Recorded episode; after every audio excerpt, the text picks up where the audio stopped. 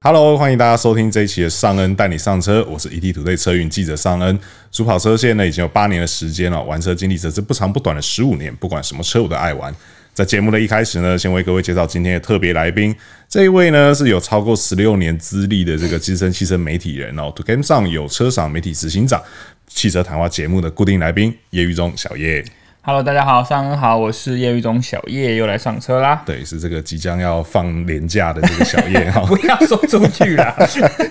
对，那其实在这个今年的台湾车市啊，虽然说疫情的影响好像还是没有完全过去嘛，对对，我们现在看到就是陆陆续续缺车的消息都还是一直有，一直存在这个晶片的问题哈。嗯对但是呢，其实今年还是有一些值得振奋人心的事情哦对，真的不管在这个四轮界或二轮界，其实都有哈。嗯那我们今天呢，主要把这个焦点呢放在四轮界哦，近期大家讨论越来越热烈的一部车哦，是哪一台呢？也就是这个最强暴力鸭，好，这个 Toyota 的 GR Yaris 哦。哦对，那因为呃有趣的是，因为它叫做 Yaris，对，那大家就会有一个既定印象说，冷一半，就是 Yaris 到底有什么好让人兴奋的哦？可是大家会忽略它其实是挂上了 GR 这两个字哦。对啊，那这部车呢，它其实哦是在二零二零年初的东京改装车展的时候首度曝光的嘛。那其实那个时候曝光的时候，就让很多人流口水流满地。对，那不过只能在荧幕前嘛。对，在对台湾车迷来讲，那个时候的想象是说啊，这个车应该是不会进台湾了。对啊，对，那时候大家都觉得说这种有点疯狂的东西，有点 crazy 的东西，应该是跟台湾市场无缘。跟我们和泰汽车以前的风格不大一样。对，但是更让人兴奋的是，在今年二零二一的这个新春的时候，因为疫情的关系，没有这个春节的媒体活动，没有，对，但是和泰他还是按照往常，他就是发个新闻稿出来，然后还有这个年度计划给大家。对那个 PowerPoint 打开一看啊，赫然发现 GR Yaris 在这上面啊，对，被 P 上去了，对 被写上去了，对，不已是经被提上日程了，对， 对对所以让大家看了真的是大家又再一次的为之疯狂啊了，我说哦，真的假的？GR Yaris 要进台湾？对啊在那个时候，其实那个当下，大家还是稍微会有一点半信半疑。对，因为其实过去也有那一种就是曾经提过的车款，但是没有进来的哪一例子台，就像那个 Corolla 的旅行车。哦它其实也没有被放在计划中，它只是车展的时候有展，给你看一下，对，然后大家都觉得说啊，旅行车，旅行车，结果后来 到现在二零二一已经过快要一半了，还是没有。 对，但是这次 GR Yaris 是认真的哦。那因为在我们节目录制之前啊，也已经有这个经销端传来的关于预售的消息哈、哦，这很棒哎，目前听到的这个消息是说哈、是，两百万内对，价格会在两百万以内，然哦，后首批的话会有三十台。那但是其实它并不是限量，就是我就那个字面上来看的话，它并不是限量的意思，它只是说第一批会有三十台。懂，那后续如果假设大家就是呼声够高的话，继续进第二批、第跟三批 Jimny 一样，哦对，都还是有可能，对，都还是会进来。那到底为什么 GR Yaris 会让大家就是这么兴奋？为什么让啊让大家讨论这么多？那它到底强在哪里？那今天呢，就由这个我们的老司机小叶来分析给大家听一下。好对。那既然要讲到这部车啊，其实因为刚刚小叶有提到一个重点，就是说。呃，这部车它的导入其实跟过往我们和泰的这个作风有点不太一样，嗯但是呢，其实这部车的推出啊，事实上我觉得也跟 Toyota 大概近二十年来的作风，其实也算是跳脱蛮多的。嗯对对，那到底为什么 Toyota 要出这一台车？应该讲一个是要出，一个是为什么会引进嘛，对对不对？对要出它不一定会引进对。好，我先讲要出好了是我觉得如果懂就是或者在了解车坛的人，应该知道 Toyota 这几十年来不大一样，对对不对？因为换了一个很爱车的老板。对，很爱赛车的老板， 啊，对，应该讲很爱赛车的老板，就是协议中新万子比以前的陶 gay 都高一点的人，是对啊是。然后就俗称他叫什么？被社长职务耽误的的 赛车赛手，车手。对 虽然说他长得真的很不像赛车手，对就长得很斯文的一个对对对人，对对不对对？好，丰田章男，对，我们要把他名字讲出来，丰田章男。是说真的啦，就是一个这么有钱、家大业大的一个品牌，它其实要做什么都可以。是对，只是在于说你这个领导人这个风、那个风范跟那个风骨到底要往哪一个方向去？是。那这几年来说，其实我觉得头塔他们也了解说，其实在原本的汽车市场上，真的已经无敌了啦。除非说你要在能源转向上，它可能会面临一些转变，但是如果在既有的内燃机上，确实已经无敌了。所以我觉得它可以随心所欲做它想做的事。是。那既然它的协议中的新万值这么高的话，那不如就再做一些赛车，对不对？所以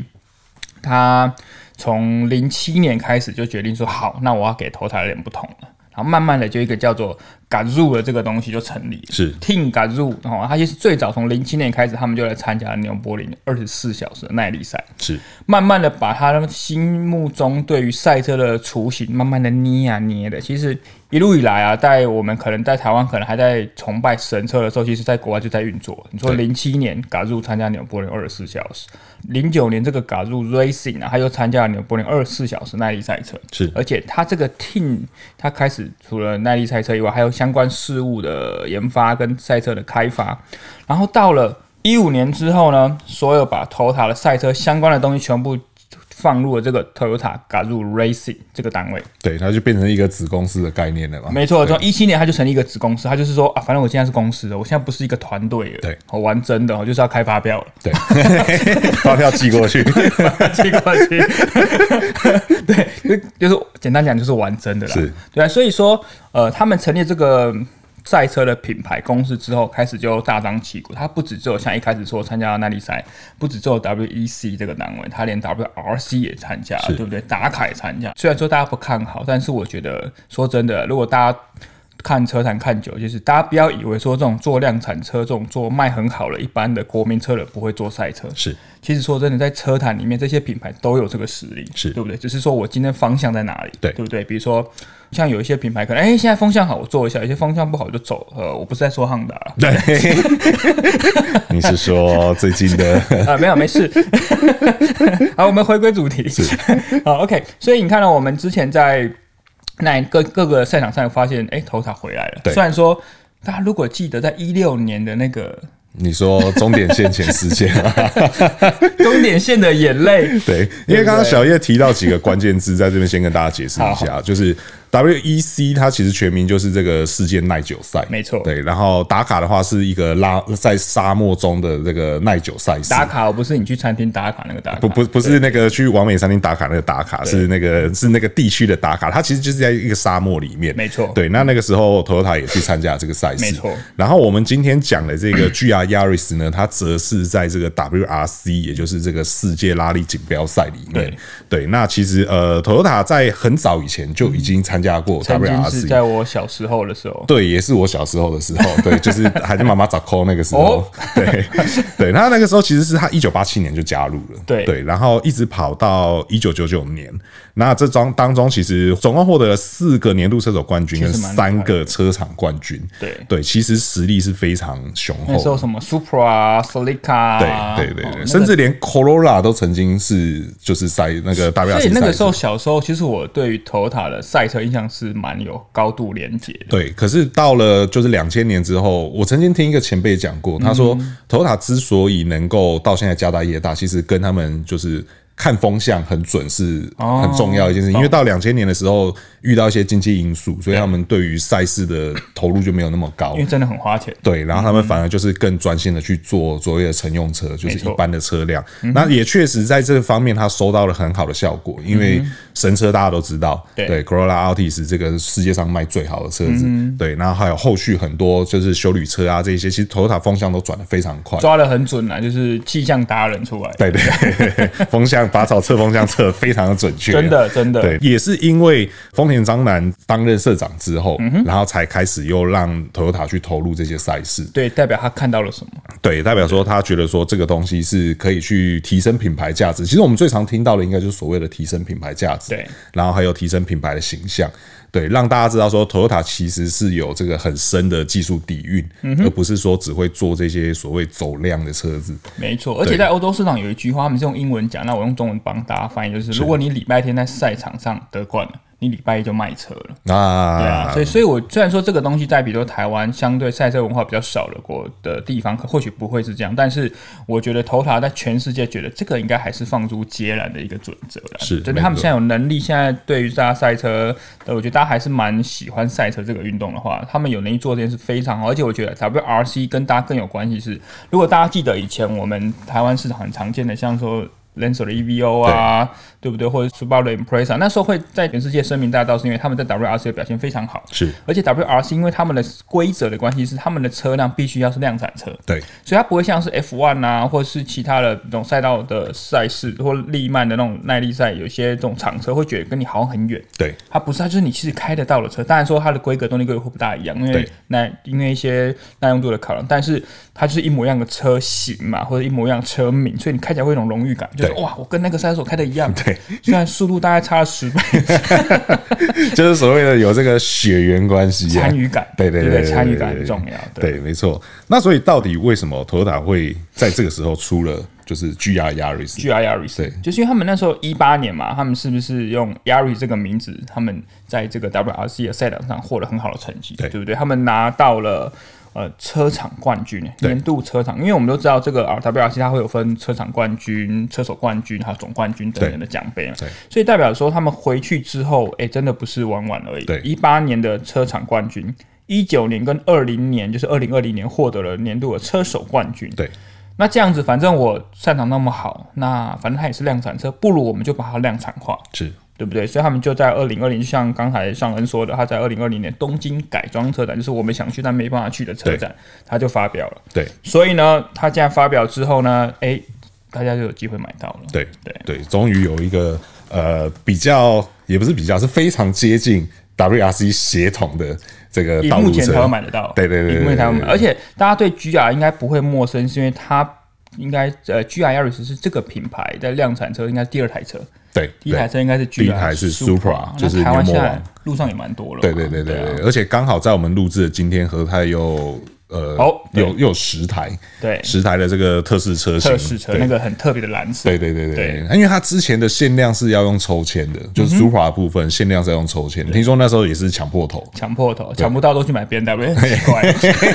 抢得到了买头了，抢不到买 B N W，对但是这个逻辑有点跟以前不大一样。对对对对，大家有点反过来，但也确实哦，因为呃，Supra 它毕竟还是对很多车迷来讲，尤其是台湾车迷，我觉得就是心中的一代传奇。嗯没错，对，那 Yaris 某种程度上也算一代传奇啦，只是那个传奇的方向可能不太一样销。售数据上啊，不是对在性能马力数据对上，对对对，但现在有一部就是性能马力可以说嘴的这个 Yaris，真的很强哎。对对对对，那再来车迷可能就会有另外一个问题喽，就是好虽然我们刚刚讲了这么多，对就是说 Toyota 其实有这个技术底蕴去做出像 GR Yaris 这种车子，嗯可是可能还是会有人想问说，这部车真的完全是由 Toyota 自己做的 吗？哎是吗？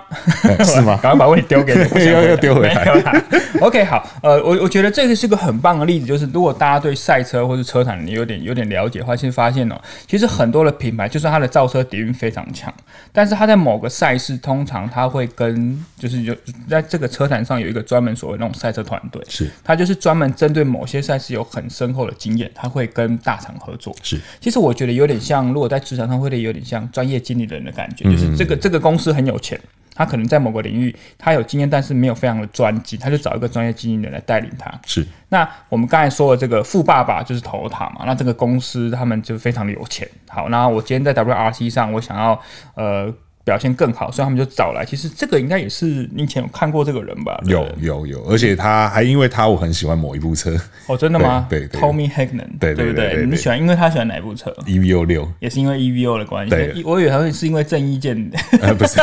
我是先知道他才才看到这一件的， 这可能跟一般的台湾年轻人有点反过来，对。现在年轻人应该不知道郑伊健是谁了啦呃。是这样子哈、我我觉得，我觉得要跟他们说明郑伊 健是谁。不然有机会我们来做一集聊聊这个老的这些汽车电影啊或港片，好看那我看就大家能记得那我多就少要。起 NSR 来说说追梦人， OK， 透露年纪。OK，好。那我们刚才说到这个，他是一个很有名九零年代的 WRC，你可以叫大神，是对不对？像刚才上恩说，他当年就是驾驶了 Mitsubishi 的 EVO，哦，在 WRC 上有非常好的成绩，所以简单简单说，他就是一个非常了解这个赛事的一个退役车手啊了，是因为他在二零零三年的时候退休的，对嗯然后他那时候开着 EVO 六、连续四年都拿下车手冠军。很难呢、对很这难个是一个变数很多的赛事。对，因为啊像这个世界拉力锦标赛，它就是在呃一般，它并不是在所谓的赛道，它不是在封闭道路，啊对，，虽然说它比赛的地方也会称之为赛道，但是基本上它就是路上的路，那可能会有柏油路，可能会有沙石，也可能结冰，那也可能结冰，可能下雪，可能有泥泞，哪里对烂路哪里去。对对对对对对，它基本上就是一个非常考验车手、车辆、运气这些等等的，然后还有包含后勤信仰，，看你拜什么神会跑比较快，这样对不对？对啊，对他那个其实是变数非常多的一个赛事，所以能够连续四年都拿下车手冠军，基本上是一件很神的事情。就是我觉得天时地利人和，当然技术是没话讲，所以代表 Tommy h a c k n 他对于这个真的是非常的这个赛事非常了解，所以他是有一个自己的公司叫 Tommy h a c k n Racing 嘛，对不对？所以我觉得这个是关键，就是他跟头打合作，跟我们刚才说的 Gazoo Team 来合作之后，他们就打造这一台车，这样对啊，对，那因为呃，其实，在 Toyota 要决定加入 WRC 之后，他们就去找了 Tommy h a g n e n 对，然后在二零一五年的时候，他们就已经开始展开了合作。没错，对，那所以其实我们后续看到的这一些在赛场上奔驰的这些亚瑞斯，嗯哼，事实上都是 g a z o 队形和 Tommy h a g n e n 他们一起打结晶对，一起打造出来的。对那事实上一直到后来现在的要试售版的 GR Yaris 也同样。就是这个 Tommy h a g n e n 他们的团队也都有加入也有出手了，对对，也有加入这个研发的行列当没中错。嗯对，所以说真的可以说这部车的血统是百分之百的这个跟赛车是非常有关对系，源自完全原汁原味，源自于 WRC 的跟一路款上的车。亚瑞斯是两回事，呃，是真的是两回事。对我们待会会跟大家讲到到底，厉害在哪里啊然？后它到底两部车就是挂上 GR 两个字之后，它到底跟我们现在在路上看到的 Yaris 差在哪里？哦，对，那但是在要讲到到底强在哪里，到底差在哪里之前哦，因为时间的关系哦，我们还是让大家先休息一下哈、哦。那我们在下集呢会继续告诉大家说，到底 GR Yaris 强在哪里，一样都叫 Yaris，到底多了 GR 差在哪里？然后还有更重要的是，GR Yaris 的对手会是谁？哦，那如果呢，呃，想要第一时间收听到我们最新的节目呢，还没订阅的朋友呢，就要记得订阅哦。那如果呢还没有给我们五星好评的朋友呢，请记得也给我们一个五星好评，这会对我们很大的帮助。那我是尚恩，哎我是小叶那，我们就下一集再见喽，拜拜拜。